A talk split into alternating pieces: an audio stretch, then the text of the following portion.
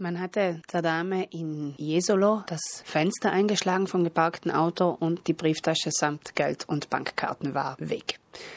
Vom Konto verschwanden dann auch innerhalb kürzester Zeit 1100 Euro. Und das war dann natürlich noch einmal schlimmer. Also nicht nur die ganzen Dokumente, sondern wirklich finanzieller Schaden war entstanden.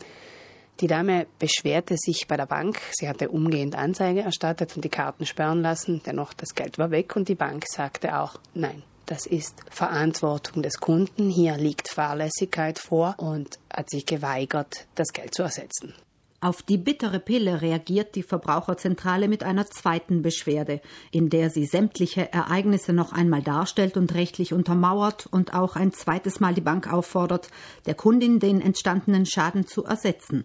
Die Bank hat auch auf unsere Beschwerde ablehnend reagiert. Daraufhin haben wir der Verbraucherin geraten, den Fall vor das Bankenschiedsgericht zu bringen. Das ist eine Möglichkeit, Streitfälle in Bankfragen außergerichtlich beizulegen. Also ich muss nicht direkt vor Gericht gehen, ich wende mich an das Bankenschiedsgericht.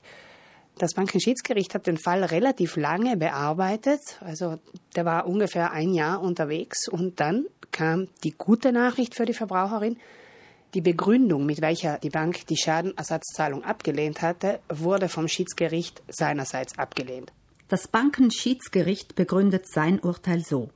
Der Verbraucherin Fahrlässigkeit vorzuwerfen, ohne dies konkret beweisen zu können, reicht nicht, um den Schadenersatzanspruch ablehnen zu können. Außerdem hat die Bank ihre Kundin nicht rechtzeitig darüber informiert, dass es nach dem Diebstahl zu ungewöhnlichen Bewegungen auf ihrem Konto gekommen ist. Das Gesetz sagt, wenn innerhalb von 24 Stunden mehr als sieben Bewegungen stattfinden oder die Bewegungen ungewöhnlich hohe Summen ausmachen, dann muss der Kontoinhaber, die Kontoinhaberin benachrichtigt werden. Das war nicht geschehen und hier sah das Schiedsgericht eine Verantwortlichkeit der Bank. Der Fall endete schließlich so, dass die Verbraucherin nun die 1100 Euro abzüglich eines Selbstbehalts von 150 Euro zurückerhält. Und das war ein wirklich gutes Urteil im Sinne der Verbraucherinnen, denn wir sagen schon lange, man kann nicht die ganze Verantwortung einfach beim Kunden ablegen und sagen, immer wenn etwas schief geht, ist das deine Schuld, denn du warst fahrlässig. Einfach den Kunden den schwarzen Peter zuschieben können Banken in solchen Fällen also nicht mehr so ohne weiteres. Es sei denn, sie können ein fahrlässiges Verhalten der Kunden im Umgang mit der Bankomatkarte nachweisen. Mit den ewig gleichen Ausflüchten, mit denen Banken bisher Schadenersatzforderungen ihrer Kunden abgeschmettert haben, brauchen sich Bankkunden jedenfalls nicht mehr abspeisen zu lassen.